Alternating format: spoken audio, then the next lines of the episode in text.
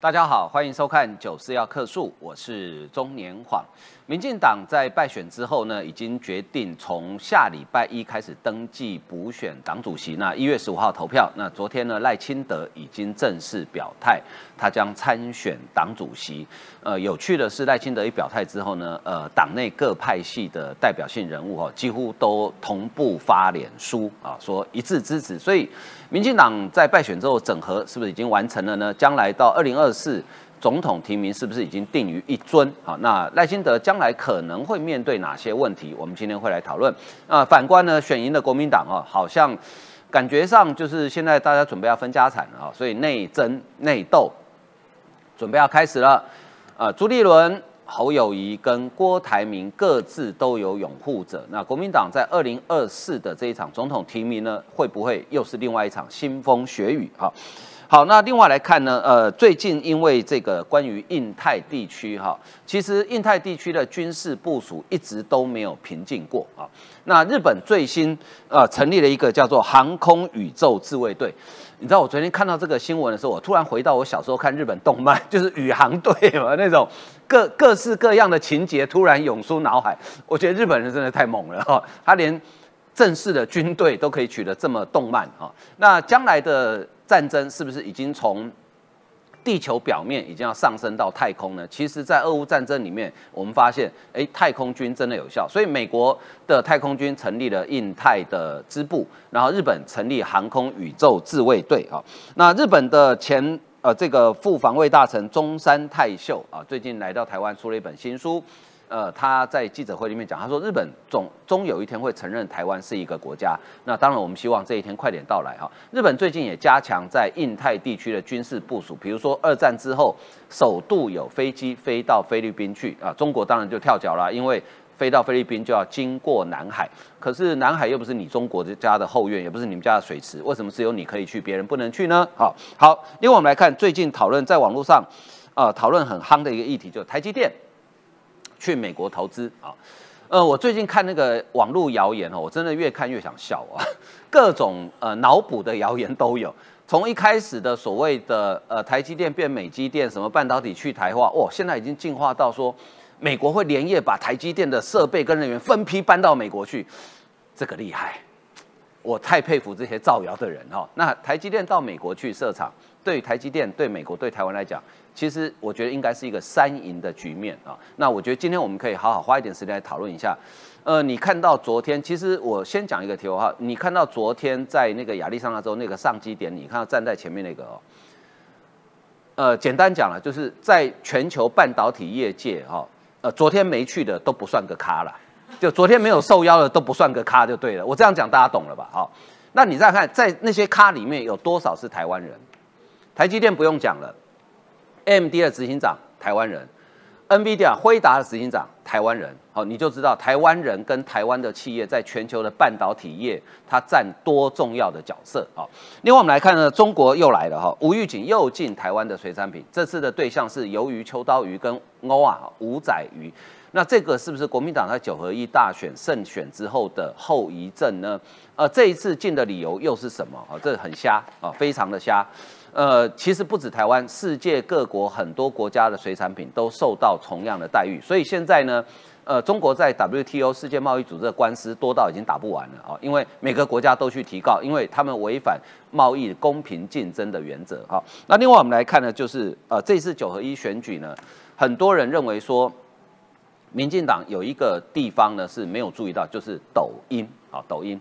虽然台湾抖音的用户不多，但是它的二次传播其实非常的吓人，因为它主要什么？透过 LINE 的群组在传播，而且 LINE 的群组呢，通常是一个同温层很厚的封闭性群组，所以它一旦长期接收到错误的讯息的时候，它就不太容易去判断它的真假。那抖音这个问题真的很麻烦，好，那接下来我们的政府要如何应应这一个无孔不入的认知作战？呃，世界上其他国家、欧美国家的做法。是不是值得我们来仿效呢？好，我觉得呃这些都是我们可以讨论，因为抖音事实上这样在世界各国已经慢慢的形成了一个民主的危机啊，它真的是民主危机，因为它是利用呃民主的制度，然后去破坏民主。我们知道民主国家其实很难去禁止某一个软体使用啊，因为你真的很难禁止啊，除非像中国这样子。所以我觉得这个问题呢，我们的确要好好的来面对跟阴影一下哈。好啊，为您介绍今天讨论的参与讨论来宾，首先是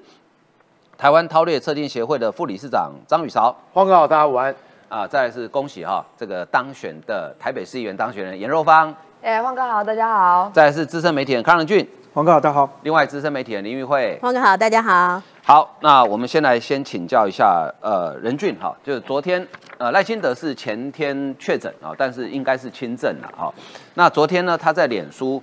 宣布说决定参选民进党党主席，那我们看到这一边哈，呃，各派系一片叫好，是。一片看好，所以现在已经定于一尊了嘛。其实，在之前的时候，党内一直有一个声音啊，就是说党主席这个人选哦，你这一次因为这次是补选嘛，可是补选出出来这个任期里面，他其实会面临到第一个二零二四年的总统你的提名的办法，对，第二个是你的立法委员啊，不管是区域或者是部分区怎样的一个提名的状况，所以其实党内一直有一些不同的意见，比如说这一次的党主席里面到底是不是一个。就是说，哦，你选出来了，那就是不不碰这个所谓的二零二四个人不参加选举，那你就是负责不呃把这个什么游戏规则都定好啊，把选务办好。哎，对对对，然后做一个大公无私，然后呃公正不阿的这个党主席。我怎么觉得你在讲朱立伦？千万别这么说啊！那个哎，好，你大概觉得就好了啊。再来哈，那另外有一种声音是觉得，就是说，因为民党现在确实面临到第一个状况是，他这一次的选举选得很不好。对，那你如何带领党往前走？我觉得民进党也希望有一个带领的方向。所以这一个所谓带领的方向，党主席的这个这的这个人选，是不是他本身对二零二四，如果他有想法，你就不要就是说啊遮遮掩掩或干嘛的，其实你就勇于承担。你在这一次先让这个你的党员去做一次的检验，如果他觉得 OK，那你就承担起来。后面大家看怎么走，我觉得那个时候就会用另外一个一个状况。所以这两个声音一直在这里，这个这个有不同的这个状况的时候，那赖清德在八号就礼拜四的时候呢，就已经讲了说他有接受到各种意见，而且他写的非常特别，你知道，他说呢，对于这些意见有鼓励，也有保留。啊，那我觉得最少他在用字遣词上面，哎，人他其实就做的比较中性一点点，而且他其实把一个路线把它定定出来，我认为叫尊英啊，哈，什么叫做尊英呢？你可以看到说，哎，他还已经先跟总统报告，嗯，那我觉得当然也避免就是说过去其实，在二零一九年的时候曾经有一些的纷扰，那当然赖清德一一确定就是因为他用脸书宣布嘛，啊，那脸书宣布完了之后，大家就去看就是说，哎，那各个人的想法是怎样？我觉得这个总统府的这个部分，比如说你看像张春华，他是。讲说啊，总统就表达祝福啊，或什么的，那这些东西对于党务他不会主导。我觉得就高度跟状况来讲，这个是非常合理的。但重点其实来自于是包含郑文灿，甚至像苏贞昌，嗯，哦，还有林佳龙，因为在过去都有被点名说，他们其实，在政治的这条路上还有不同的想望啊。尤其这个这个郑文灿也被认为说，他是不是要参选党主席？之前还报说他有跟各个派系啊，或者什么的开始有一些会面。那郑文灿被问到的时候，他又讲，就是说他知道这个消息的时候，他会从各个角度去协助。新的党主席，而且他也支持赖清德，所以这一块看起来郑文灿是不会去争取这个所谓的党主席啊。那也有不同的谣传说啊，那不觉得党主席，了会不会是什么什么位置什么位置？那我觉得那是后面，因为每一个层级，比如说行政部门有行政部门的权责，那党务有党务的权责嘛。那另外也有被问到这个林佳龙啊，林佳龙就讲说哇，加油加油加油，大家再加油这样子啊。所以你看赖清清德加油，清德兄加油，民进党加油，台湾加油。那现在看起来哦，其实我觉得大家还去关注就是苏贞昌的态度，因为今天早上也被问到苏苏贞昌说，哎，那你对这件事情的看法是怎么样？那苏贞昌的讲法是说呢，有赖清德也有跟他，就他也也有跟他通过电话，那他有提到就是说有利有弊。哦，他说他有把这些事情通通都讲出来，但是呢，他也支持赖清德做这样的一个决定，所以现在看起来啊，我不敢讲说全部都定于一尊呐。为什么？因为之前的时候，像陈欧珀，他就有表达不同的意见啊，他有说啊，你那个那个通通都放在一起的时候，是不是会怎样？所以我觉得这个赖清德他接下来就是你说领表登记完了之后，他其实还是要面对到党内愿不愿意全部都支持，就会成为他也要面对到。目前看起来好像几个代表性人物好像都还蛮挺的哈。是。那我认为对民进党来讲，当然啊，我刚刚提到就是说这两个不同的看法，一个是党主席究竟现在扮演一个什么一个角色？我认为在这这几天的这个讨论完了之后，多数大概觉得就是认为你今天愿意承担的话，其实承担的这件事情有非常多不同的面向。但你愿意承担就是一件好事。嗯所以你刚刚提到说跨派系的部分，你看像这个管妈管碧里，他就觉得就是说，哎，他当然有不同的想法啦。但是我觉得当赖清德表达完了之后，其实多数人其实表达的都是支持。你看像这个苏巧慧啦，或者是这个所谓的柯建明啊，其实大家通通都有表达不同的意见。那我认为大家接下来会在关注的是什么？你知道，包含到什么？包含到党跟政里面。因为比如说赖清德他现在要选党主席，那以后政的这一块该怎么去作为处理？对，那怎么去切开？我觉得就政治观察来讲，大家会观察是这样的一个角度。因为蔡英文虽然他现在就不是党主席了，那未来但是他是握有最大行政权力的一个从政的党员。那如何跟党里面，比如说如果党主席真的是赖清，因为现在不知道有没有其他人会跳出来。民进党的特性经常就有人也会啪啦一声就出来，这样看起来也不会意外啊。所以这个部分我觉得大家会去观察，就是说如何去处理。但是你看蔡依瑜的说法，这件。也很有趣，你知道？他说呢，党内支持赖清德争取二零二四总统的氛围。已经成型了，嗯，好，那甚至还讲说蔡总统也会带领行政团队来来协助了啊。那你看，像陈廷飞，陈廷飞是郑国会嘛，啊，郑国会，那他也讲，就是说在赖清德表态参选之后，应该不会有其他强力人选出来再作为角逐。那他的说法跟这个我刚刚讲陈欧破就有有点不太一样，因为陈欧破意思就是说啊，你这样子要选的话，是不是会怎样？那现在看起来郑国会在这个部分呢，事实上也都做了一个表态，所以你可以看到，其实以现在赖清德方面来说，其实老实讲啊，这。在过去半个月左右的时间，事实上就一直有在传说赖清德会要出来选这个所谓的党主席。那有媒体其实也讲到，就是说现在看起来，如果这一次的这个赖清德正正式投入了选举，而且顺利当选之后，接下来这个叫做战斗中央了，所以会把党务跟选务全部都合而为一。我认为就是符合刚刚我讲的那两个论述里面的第二个，也就是让民进党现在进入到整体合作的一个状态。那这个合作能不能真真正的合作？我就讲你党跟这个所谓行政的部分，是不是能够一起？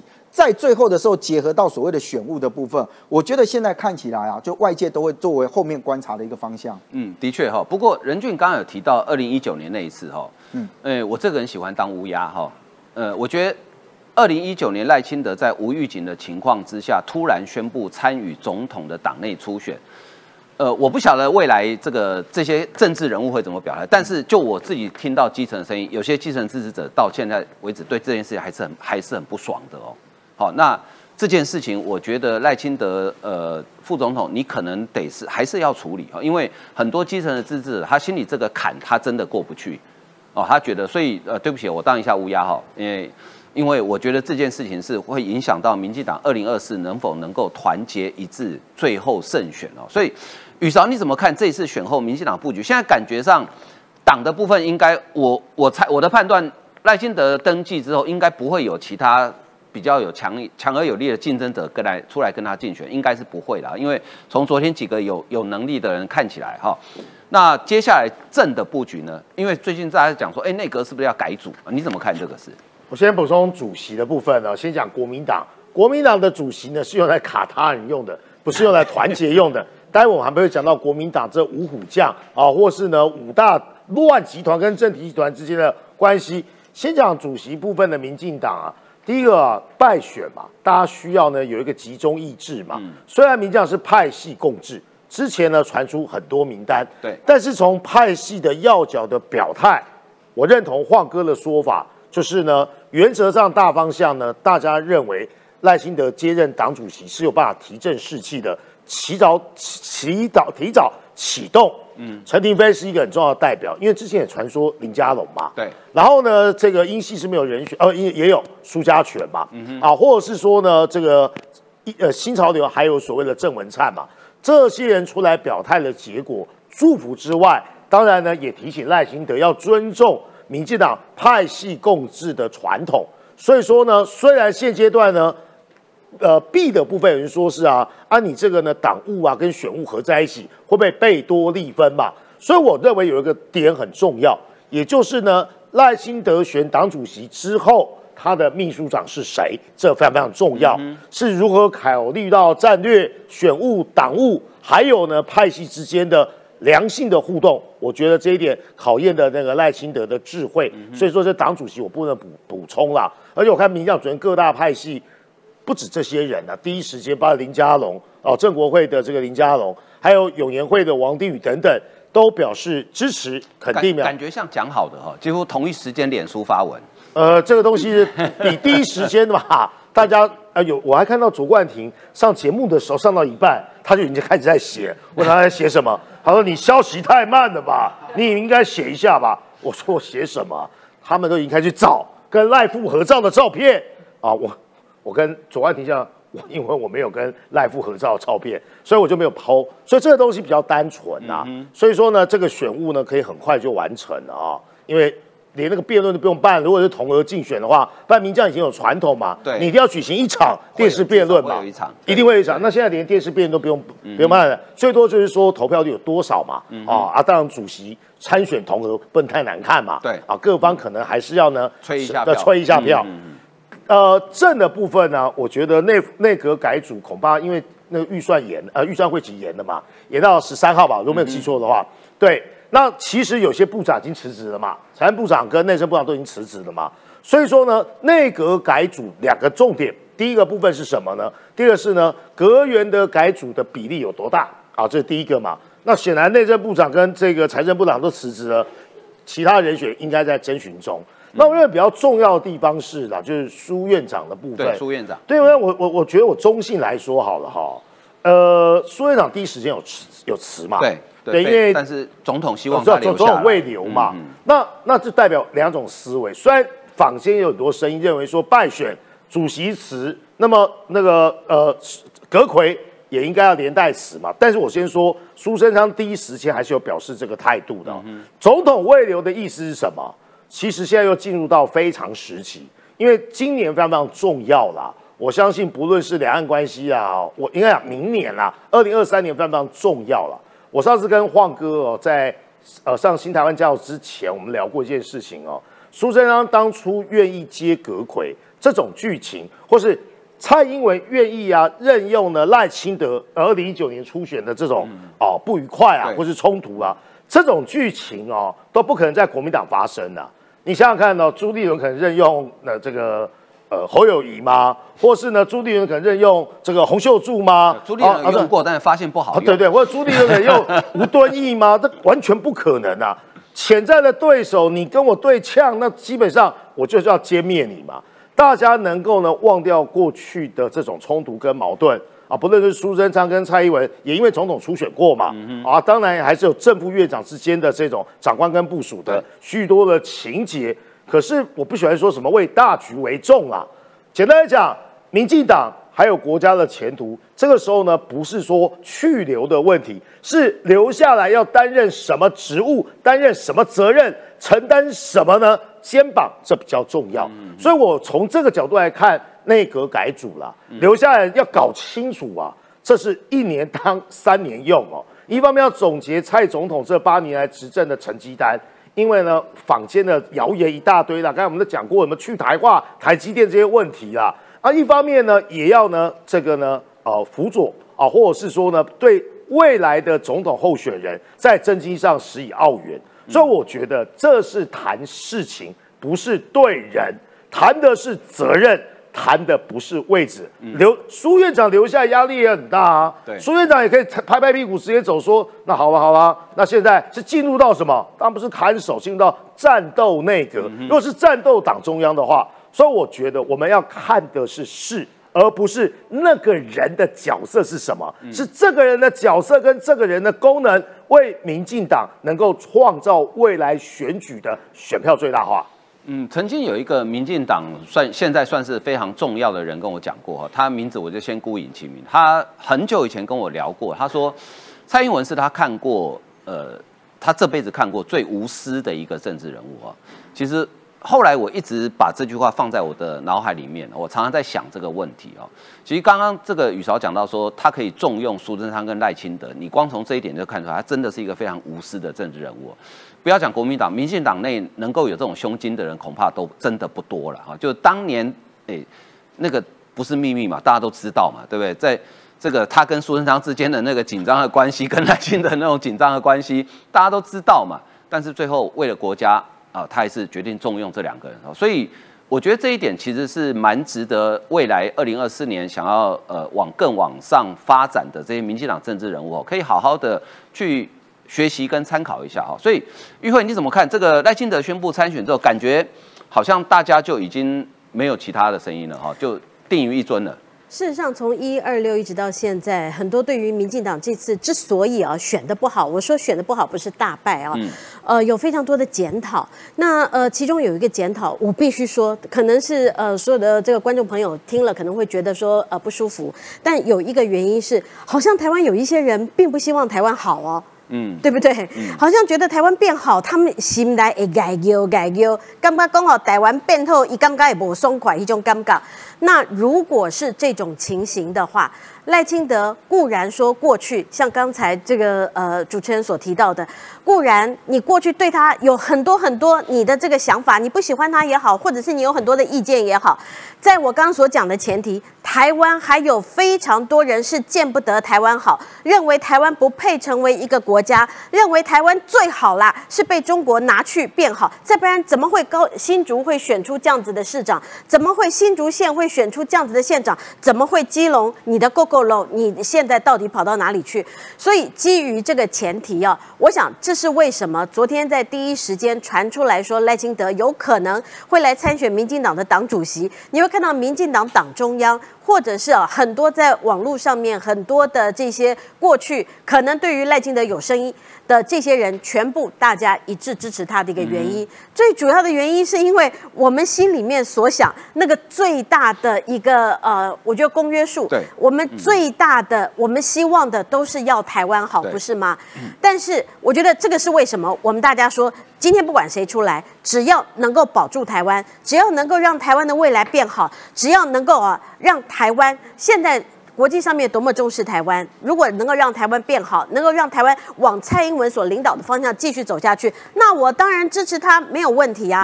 好，可是来了挑战来了，蔡英文在这次的选举当中，你可以发现说，蔡英文在二零二零的选举，他也拿到了八百一十七万票，可是这一次民进党只拿到了四百六十多万票，其中。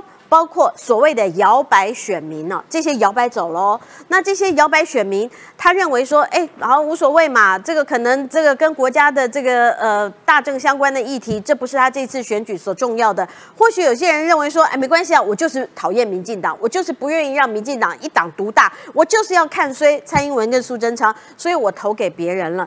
那如果是这样子的情况的话，那这是民进党未来赖清德，你必须要注意的哦，因为蔡英文是拿到了摇摆选民跟年轻人，所以有那三百多万票。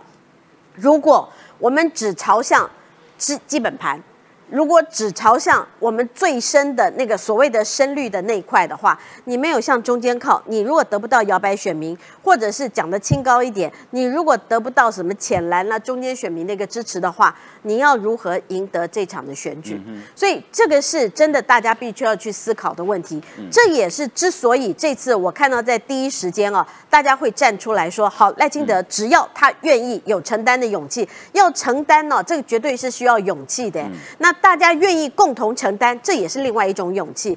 第二个，今天其实有传出来说啊，秘书长就是谁谁谁，就我讲白了啦哈，就是说潘孟安了，被点名了。好，那是谁讲的哈？我不确定是是呃怎么样，但是我我大概问了一下，因为这个爆料的媒体叫中国时报哦，对，那呃我就不太准，我我就去打听了一下哈，大家一致的这个呃的大家一致的讨论都是。不可能这么快，而且有个非常重要的声音，这个绝对是要跟蔡英文总统，还有跟党这边，因为现在连党都还没有去选，要等主席选出来以后才会做确定的。所以这绝对是会跟蔡英文总统做了非常深的一个讨论，有了共识之后才会有的决定。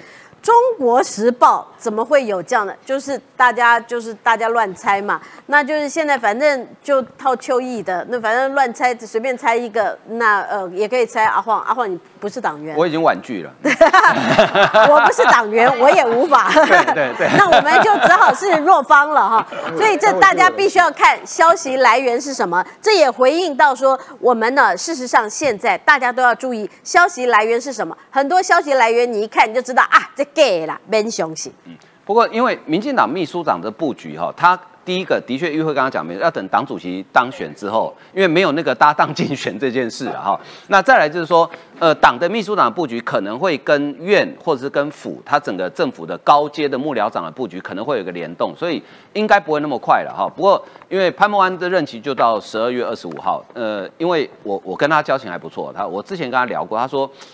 他想先休息一下再说，因为真的太辛苦了啊！真的做行政首长真的很累。好，接下来我们来看一下这个国民党啊，国民党就更有趣了哈。照理说，选赢的政党应该是现在大家团结一致，仰望二零二四嘛。但是看起来国民党的传统向来就是，呃，自己砍，呃，盖给台探 bắc 来哈。诸侯郭内战开打，国民党总统初选农历年后拉开序幕哈。根据了解，国民党中央打算在农历年后展开初选办法讨论。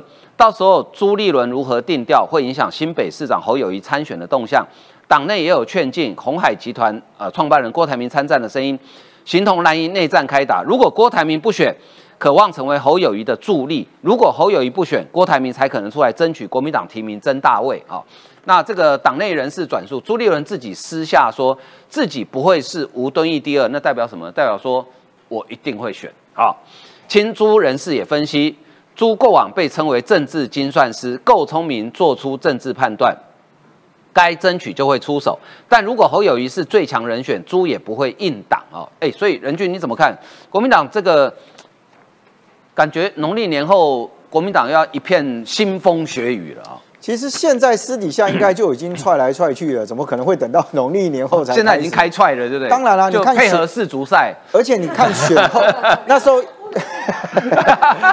那时候一选后的是的，他们现在是会外赛自己踢，你知道啊，自己踢就那时候大选完了之后，哎，不是大，哎，对对，就今年的选举完了之后，不是大家就已经开始，也是某报嘛，哦，就刚刚提到了那个报，也就开始写说，哇哇，那个朱立那个侯友谊啊，是不是有可以选总统或者什么？大家就觉得说，已经又开始在带风向了嘛。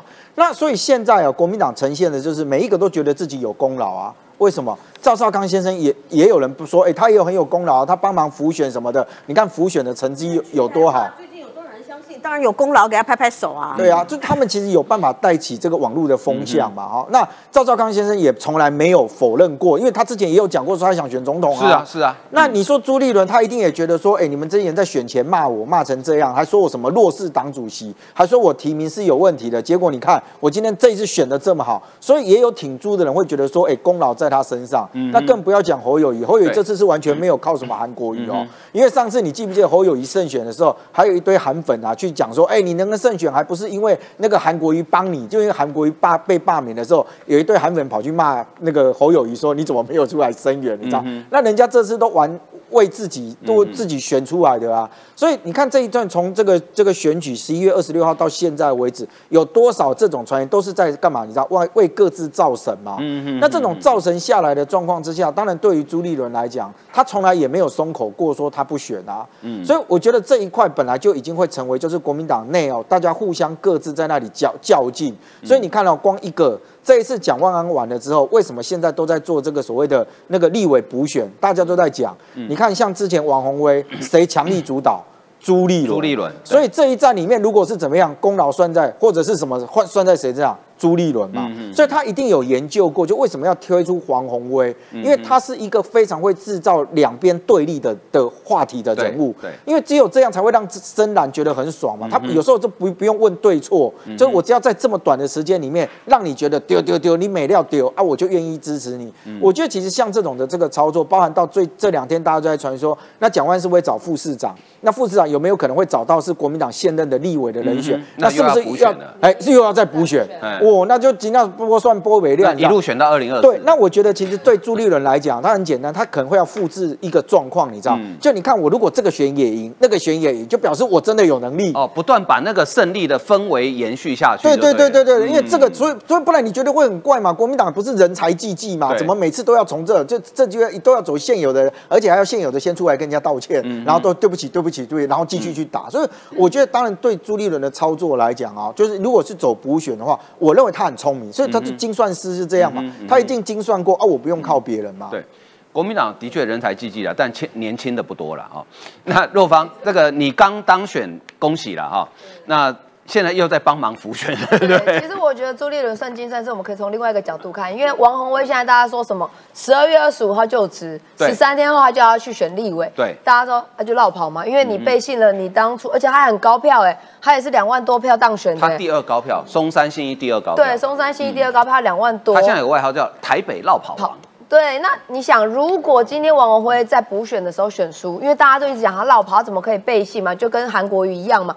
那朱立伦强力的呃，去用了这一场，去主导了这场中山跟北松山的补选，要现任的议员出来选，那绕跑。那如果王宏伟选输了，哎，会不会最后他就有理由说，现在绕跑会输，所以？侯友挡住侯友谊了，挡住侯友谊，侯友谊这样绕跑，因为侯友谊很少高票啊，因为他们之前他们地方上的人就一直在讲说啊，那个侯友一百多万票，在选的时候大家就说侯友谊会绕跑啊，可是选民还是投给他，还是这么高票，所以大家不在意嘛。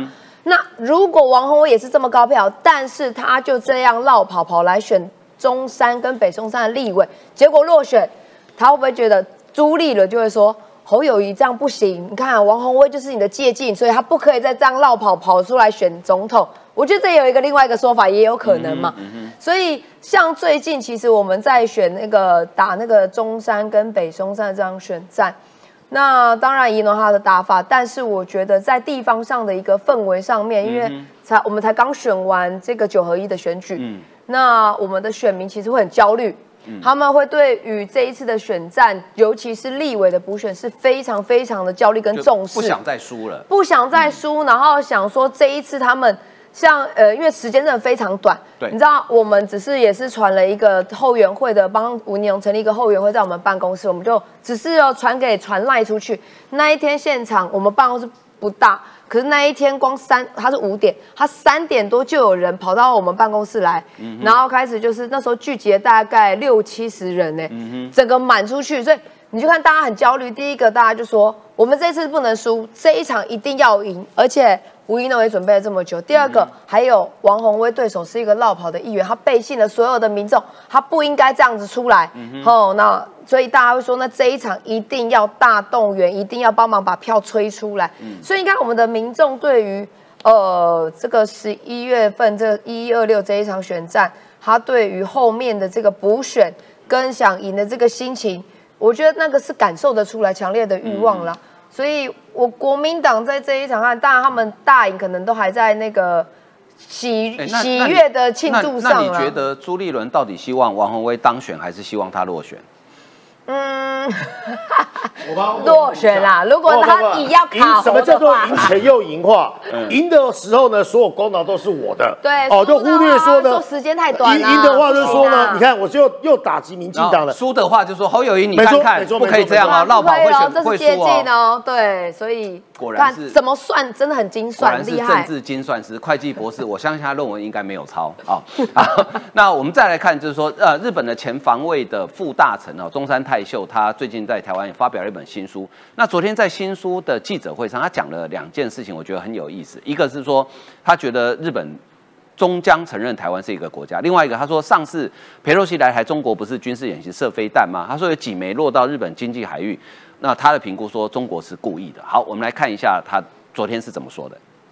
私たちは台湾という国がですね、しっかりと日本の国内でも そういった異論があってもですねその異論がどんどん小さくなって、え、台湾をしっかりと民主主義の仲間国家として日本前防卫副大臣中山泰秀长期观察台湾，肯定台湾的民主自由体制，更强调台湾具备成为国家的所有条件。というものが台北にあるということ、人口が計量できること、計算できること、そして国境線が確立していること、これは国家を認める3要件というものの私は存在が台湾にあるということを国際社会は言っているだろうというふうに思います。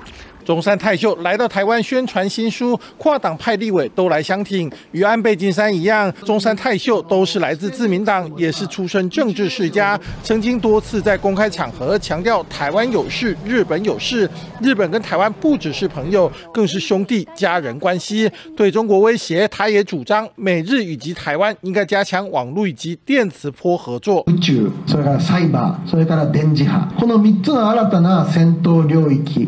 が加わることによって今後の中中共の戦闘行為がもし起こりうるならば対台湾に対しては非常に厳しい防衛環境というのが出てくると思います。物力と世界中の民主主義国家からの投資これを生かしてですね新たなそういった宇宙戦略に対する台湾のコミットメントをさらに私はアクセルを踏むべきだと思います。台日的关系不是建构在感情而已。我们在战略地位上在区域安全上，我们是重要的伙伴关系。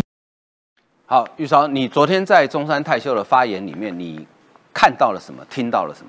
我只知道中山泰秀呢非常帅，而且是属于鹰派，而且我受了伤害。为什么呢？因为在一年多以前呢，台湾新政协会由我们来主持，刚好在立法院呢有一个台日安全伙伴关系的视讯对话。那为什么受到伤害呢？因为日本记者问我说，到底谁是张雨韶，谁是石柏明夫？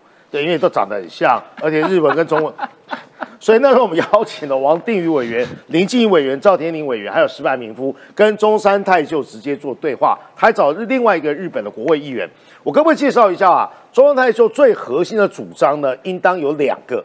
第一个呢，台日之间的安全恶鬼的对话，嗯，其实这根本就快要接近一轨了，因为国会议员对国会议员嘛。尤其是我们外交国防委员会的。那，因为日本是内阁制嘛，对。啊，他们就是行政立法合一的嘛，所以我们称之为一点五轨。因为呢，我们是五权分立啊，啊立法是立法，行政是归行政，国安会呢跟外交国防委员会是两回事。但日本议员基本上就是呢所谓的阁员嘛，如果你有入阁的话，所以第一个台日之间的议会之间的安全对话啊，第二个重要地方是什么？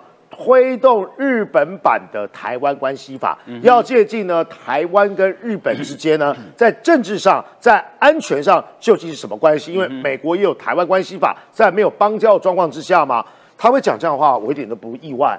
因为如果是往这个方向的话呢，也就是日本有一天呢，将全面呢建立跟台湾之间的政治关系，所以台日复交是一个可以被期待。可以被想象的未来，因为他有很多主张，而且他应该算是自民党之中呢最有台派的之一了。为什么说之一呢？因为还有很多人啊，但是呢，我说是最比较急的。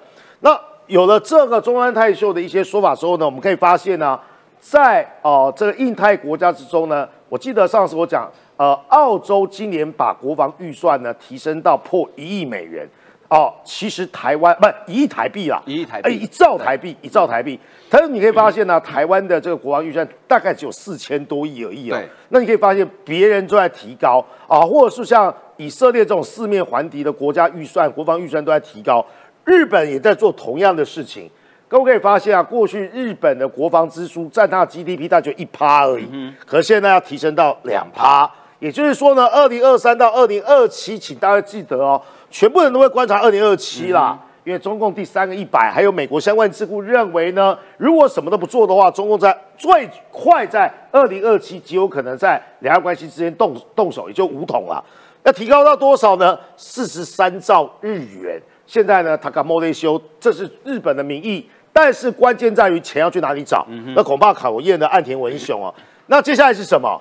这都是一连串的部署，有中山泰秀的说法，有岸田文雄的国防预算。接着，因应台湾有事，日本拟修法简化自卫队使用民港机场民用的这个民港的机场，什么意思啊？我讲过都是反介入嘛。老郭的反介入第一波啊，就一定打台湾，还有呢日本，还有呢第一岛链所有军事基地跟设施啦。所以说呢，现在建制中的这种呢空军基地啦、海军基地啊、军港啊。一定啊，在第一时间被中共打趴，或至少瘫痪。好，那有没有备用的？为什么我们要做呢？幻象两千在高速公路上啊起飞转场用？为什么呢？我们要加山基地，都是呢保存有生力量，或是呢我们说战力保存。日本在做同样的事情，什么意思？尤其是在西南诸岛，现在诸岛哪些岛？这样，石湾岛、宫古岛、与那国岛嘛，这些现有的设施有有一，但是现在不是军港。只是民港啊，或者是它是民用的机场，能不能想办法呢？在战时的时候呢，立刻转换成为呢军用两种用途，让自卫队进驻。另外一个什么呢？撤离日本呢？哎，西南诸岛大概有十万多个居民，如果战火爆发的时候呢，他们应该要被收容到日本比较安全的地方嘛。但是呢，还有一个更重要的想法是这篇报道没有说出来的，什么意思呢？当台湾的机场被打的时候呢，我们的军机可以转到哪里去转场避难？嗯跑到西南诸岛嘛。对所以说呢，这是日本的想法。最后我们来看一下还有哪些部署呢？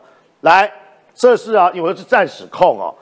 二战以来，日本两架战机抵达菲律宾，什么什么基地？克拉克空军基地。上次日本战机啊欺凌克拉克空军基地，二战的时候二战菲律宾啊，什么意思啊？珍珠港偷袭啊，当天呢、台南航空队起飞了一百多架的零式战斗机跟伊式陆攻去轰炸克拉克，所以说呢，彼时是军国主义，现在是什么？和平之间，和平跟民主国家的协防啊，两架 F 十五啊，直接到这个这个城市很很好，很不好看，但是克拉克空军叫做马巴拉卡特，这实在是不好念。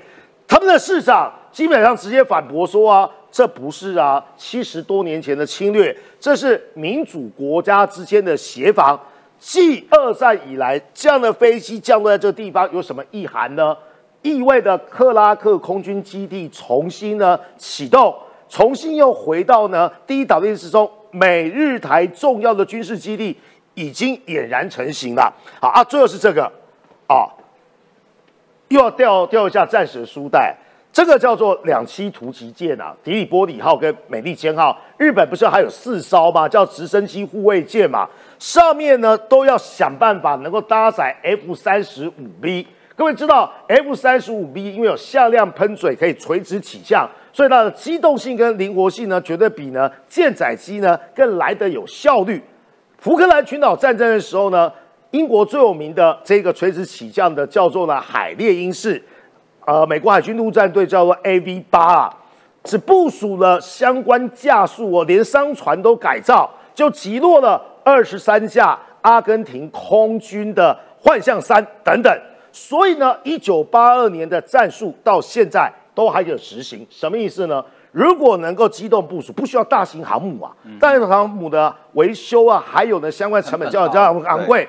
它虽然只能搭载二十架，可是二十架基本上如果点部署的好的话，我在重要的这个所，比如宫古海峡啦、巴士海峡啦、南海的出口等等啊，基本上中国的那些航空母舰。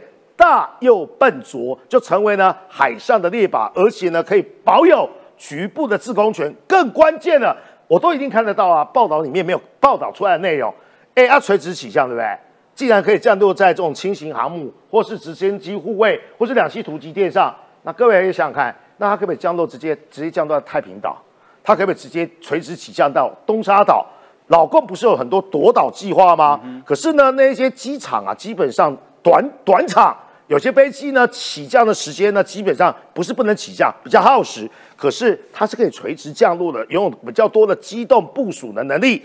两栖登陆舰，第一个，如果 F 三十五有制空权，而且呢，更重要的地方是什么？不要忘记我讲过，这个两栖登陆舰上面呢，至少有三个营的陆战队。这个陆战队干嘛？万一中共夺岛，夺回来就是了。制空权、制海权，还有呢，海军陆战队都具备这样的战力。请问部署这个、飞行这个、增加国防预算，为了什么？有些人呢，我今天看到某位宣信董事长，哦在网络上传了一些呢投降主义的文章。为什么一样是商人，就有曹新成，但是呢还有薛明志啊？好，这个闪电航母根据美军第七舰队司令他正式的呃这个公听会里面讲，他说美国只要两艘。这种两栖突击舰构成的闪电航母呢，基本上中国现在两艘航母不是他的对手，因为舰载机的呃这个性能差太多。中国是歼十五，美军是 F 三十五 B，哈，这个差太多。哎，不过任俊，现在我们以前讲战争讲潜艇、水底、水面、陆上、空军，现在已经进化到太空了。所以现在看起来应该就是四 D 作战的这一块是三 D 已经落伍了。是是，那这个已经会成为整体哦，不管是在全球各个国家都会关注的一个对象哦。因为刚刚比如说这个日本前副防卫大臣中山泰秀，其实他其实有提到一件事情，说台湾应该要跟强化跟全球的合作。嗯，那大家会觉得这个这个全球合作到底方向是什么？事实上，他提的非常具体，他直接提到俄乌战争的这件事。他认为说，乌克兰其实在这一次里面，如果没有所谓的星链计划，你很难撑得下去。因为我们现在讲说作战基本上首重只管通勤嘛，嗯哼，那你这一块如果你没有办法好好顺利的去进行的时候，基本上你就在战场上就跟瞎子一样。所以你可以看到乌克兰其实在这一次，不管是透过无人机或是什么的，其实星链给了很多很多的帮助。所以你看，当这个马斯克一出来讲说，哎，他是不是感觉上要用有偿的方式，不愿意再提供的时候，你看大家就跳出来讲说，哎，你不能这样搞下去。所以你看他立刻又在改口哦。所以其实以这个庄泰秀他的说法是在这个地方，他有提到哦，台湾其实在这个跟所谓的全球合作的这个部分呢，事实上他其实提到的就是说，哎，我们必须在超限战的部分要进行。为什么？因为你看在这个地方，他有提到说，以前的战争是在陆海空，现在大概都是太空战或者是网网络战，甚至像这种所谓电磁波战。所以以美国来讲，美国自己很早就把这个这个所谓的防卫跟攻击的概念放到太空上面，针对什么？你知道，针对人造卫星。嗯嗯。那所以你看他的星战计划里面有很大的一块，就是说我第一个，我如何去摧毁在这个所谓的低空轨道里面运行的这个所谓的卫星。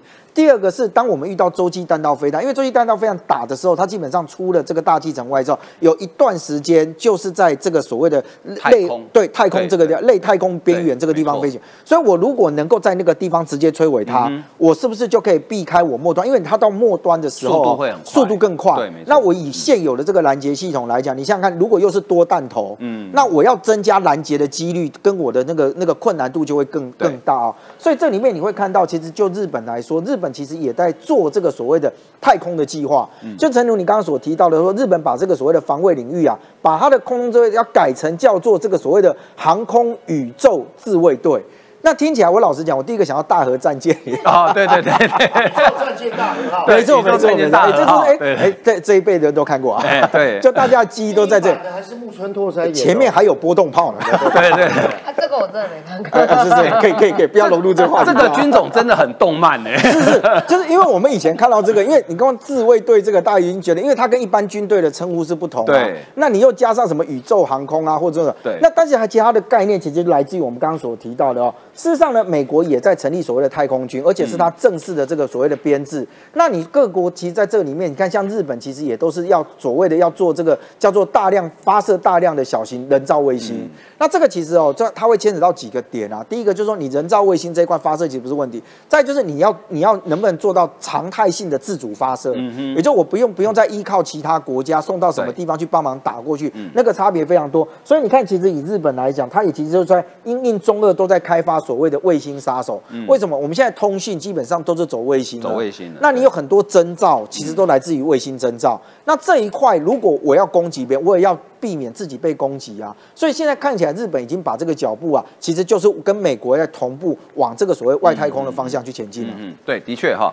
好，那以后的战争真的就是四 D 哈。好，那接下来看呢，这个是中国哈，这个请教若方，吴玉锦又进了我们的水产品，这次进的主要有几项哈。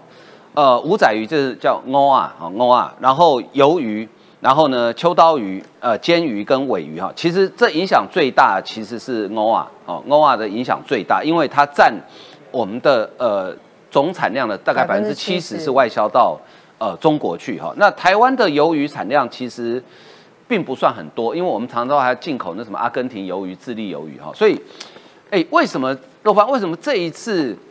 会突然这个无预警的又进，而且有人在怀疑说是不是报复台积电到美国去市场？那当然，农委会副主委陈俊基他是说他不会做这样的呃揣测了哈。所以，哎，这次进，那我们开始又要吃我们的呃 n o 了吗？没有，我觉得中国呢，它其实要进台湾任何的一个不管是水产或水果、农产品这些等等，它其实不需要任何理由啊，它只要随便点说。哦，这个可能检验不过啊，你这个可能疑似有什么有加农药或什么，他不用任何理由，所以你说他到底是不是因为台积电要去？那请问一下，前面不是有很多进了很多什么我们世家什么等等？对对对，他其实各式各样的方法，他其实就是要就是要让台湾的人觉得说，你看台湾就是要依赖中国，台湾就是没有中国不行，好，甚至要让台湾的内部可能觉得说，让农民就是用民来。逼政府说啊，你一定要跟中国好啊，要怎么样？所以你说是不是要惩治这个呃台积电？我我觉得他各式各样理由都有，所以大家其实听听就好。可是你觉得这个时间点跟九合一国民党赢有没有关系？嗯，你说有没有关系？我觉得，诶，还好，因为九九合一照进台湾的照进啊，对啊，所以你品说有没有关系？就没关系啊，因为国民党是大赢啊。如果大赢对他们来讲，那应该是要是要是要开放更多啊，多开放几项，不止不止进啊，他还要更增加，应该要更加更多啦。所以现在是票投国民党喜迎离那个焚化炉，然后票投国民党农产照样进。对，而且甚至更多，而且你看，像因为我们呃，你看大家就是这次九合一选举完之后，就说啊、台湾的那个呃绿色执政只剩下下面尾班尾端，可是农业大。大的一个县市其实都在南部，南部那其实也有到也是国民党执政的地方，所以你说国民党执政到底跟中国，中国就不会进我们了？错，他还是照进你不误。国民党如果执政，马英九那时候他执政跟中国这么好，他还是照样飞弹对着你啊，还是军事绕台。所以真的不要想说什么民进党执政票投民进党，青年上战场，你票投国民党还是照样进你农产品哈、还是照样飞弹对着你，他还是照样军机绕台，除非国民党就是两脚下跪，然后去跟中国好。然后或者是承认自己呃承认台湾是中国一部分，他可能才不会有后面的这些，不管是进农产品或这些等等。对所以你说水产的这个部分，我觉得无预警的部分，它三不五十就会来一次，三不五时就来一次。但只是我觉得我们重要的是，台湾的农产品，不管是渔产或者是蔬果，我觉得就应该是要开拓，像蔡英文总统近几年其实去外销更除了中国以外的市场，我觉得这才是台湾未来的路，要继续走下去，要开拓更多的呃国外的市场，而不是说像中呃国民党就把所有的重心全部压在中国这部分了。那你说台积电这部分，呃，很多人最近都在讲说台积电什么去台化啦，我觉得这很好笑哎、那如果我想问一下，那个荷兰荷兰的这个艾斯莫尔这个艾斯莫尔来台湾加码，而且甚至在林口设厂，还要把欧洲的供应链带来台湾。那请问荷兰的民众有讲说，哎，这个艾斯摩尔去核化？对我觉得根本没有这种事情。只要它最高端的或者是总公司这些高端的制品制成的一个相关的呃工厂，其实还在台湾的时候，其实就不会有这样的问题。甚至很多人在讲说，你看他们这个艾斯摩尔，它已经规划好哦在新北的工已经要建造园区，而且是扩大产能。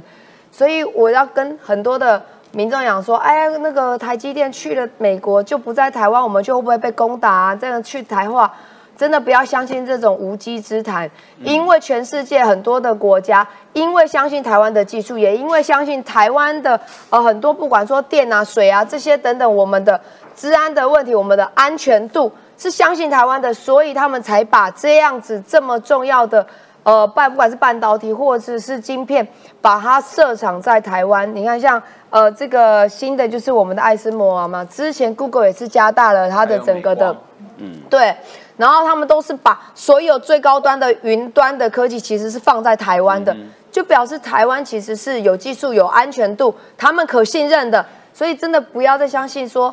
呃，什么票投民进党会怎么样？其实全世界当然我们不能矮化我们自己，我们必须强化我们自己台湾的一个国国防跟军力。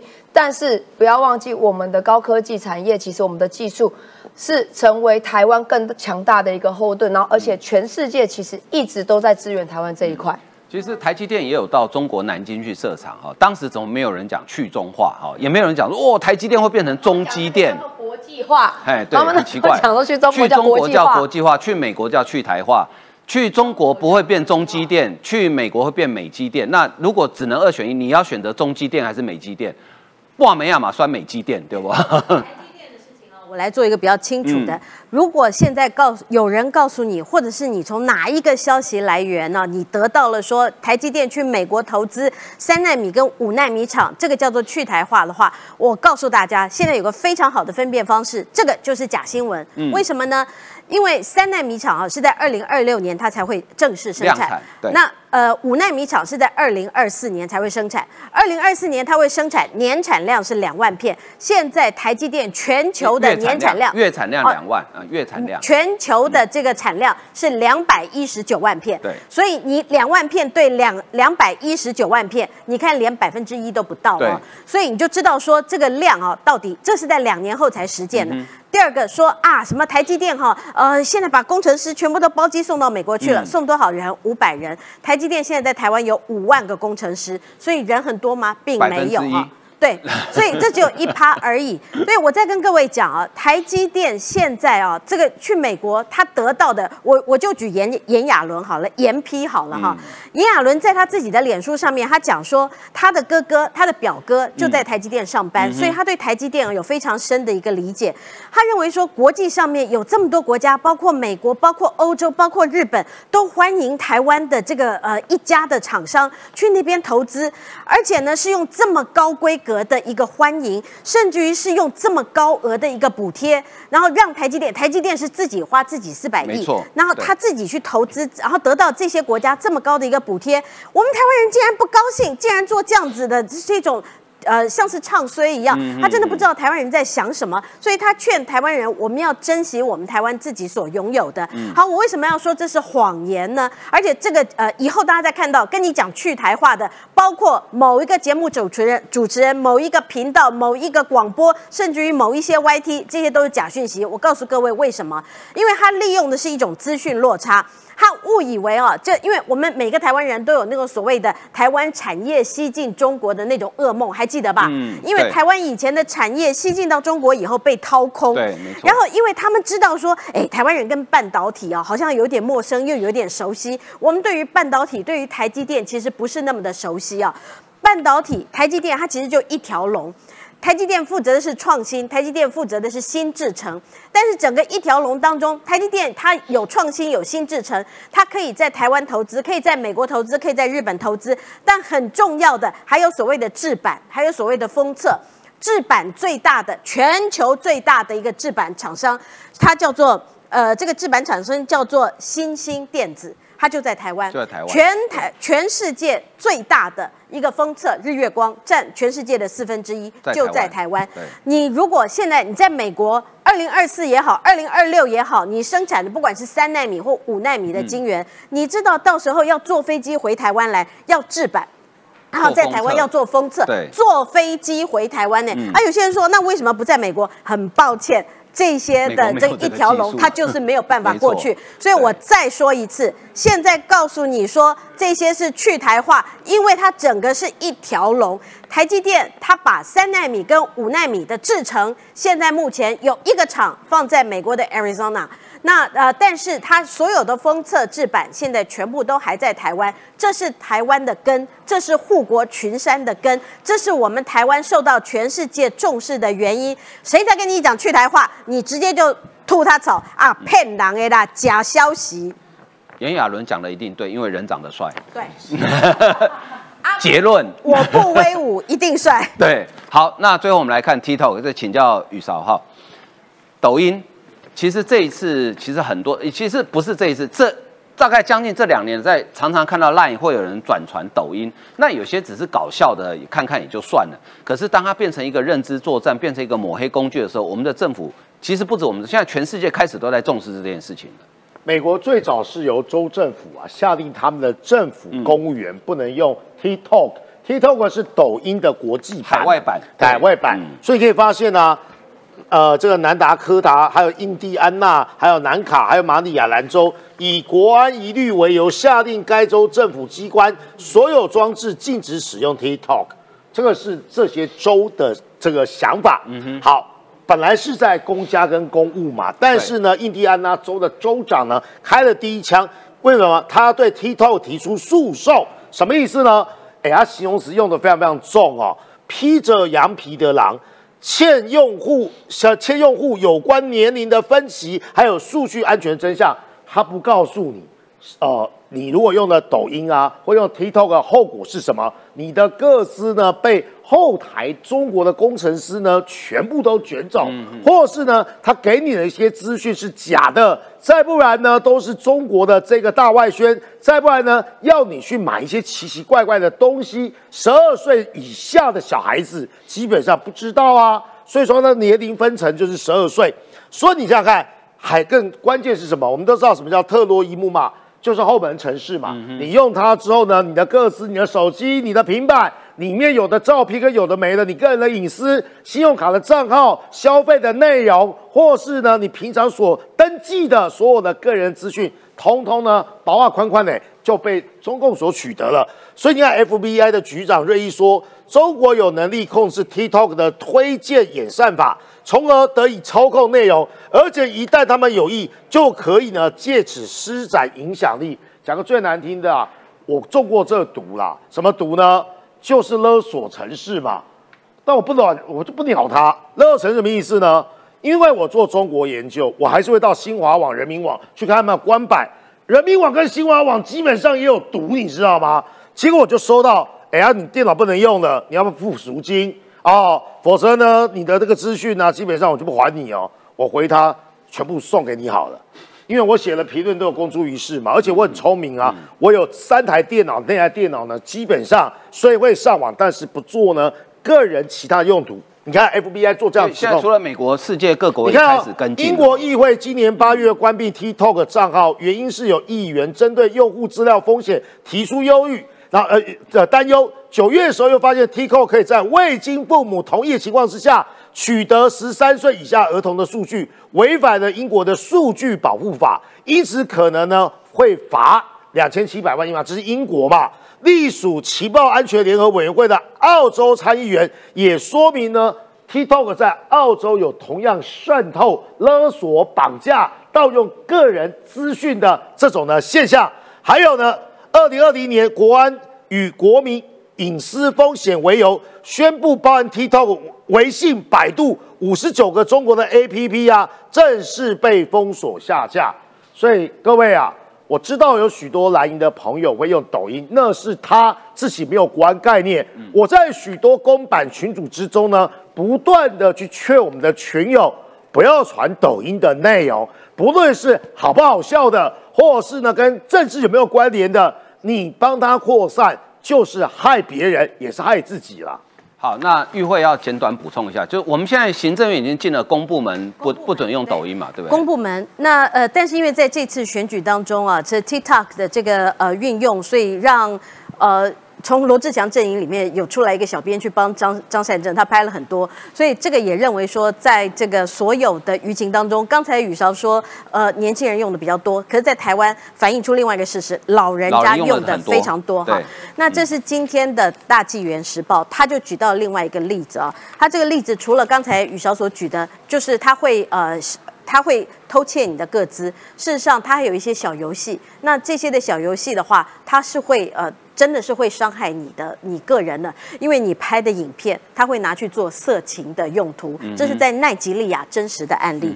那我们台湾事实上啊，目前的这个使用的状况，呃，我们现在大部分我们大家大概有六十一趴的人，我们用的是脸书，然后 IG 是有十七趴的人，抖音呢只有二点一九趴。但就如同刚才阿晃所说的，因为你在脸书上二次传播很可怕，它因为脸书上是文字。对，那抖音是短影片，对，那这种短影音呢，你几乎不用脑，你就可以看，对，所以它是传播方式的不一样，所以这个在台湾呢，要如何进？公部门进是因为防这个治安的外漏，但更可怕的是，它会传递的是假讯息。假讯息就如同我刚刚讲的，台积电所谓去美国投资叫去台化这件事情，跟抖音有多大关系？跟 YT 有多大的关系？这些都是未来，我觉得我们还可以再继续深入讨论。对，没错，我觉得这个事情啊？呃，新成立的数位发展部应该要肩负起更大责任，就是 YT 跟抖音，YT 我讲过好几次，YT 的抖内的制度，你根本没有办法查到那个钱是从哪里来。我今天如果是共产党，我就在台湾养一千个网红，我每个人我每个月保证让你三十万三十万台币收入就好了。人家十九岁两千万，对啊，两千万，啊中国用两千，所以这个真的哦，我们政府正在想，我们没有要控制言论自由，但是对于假消息、抹黑、造谣，一定要想办法去防止它哈。好，今天节目为您进行到这里，非常感谢大家的收看，谢谢，拜拜。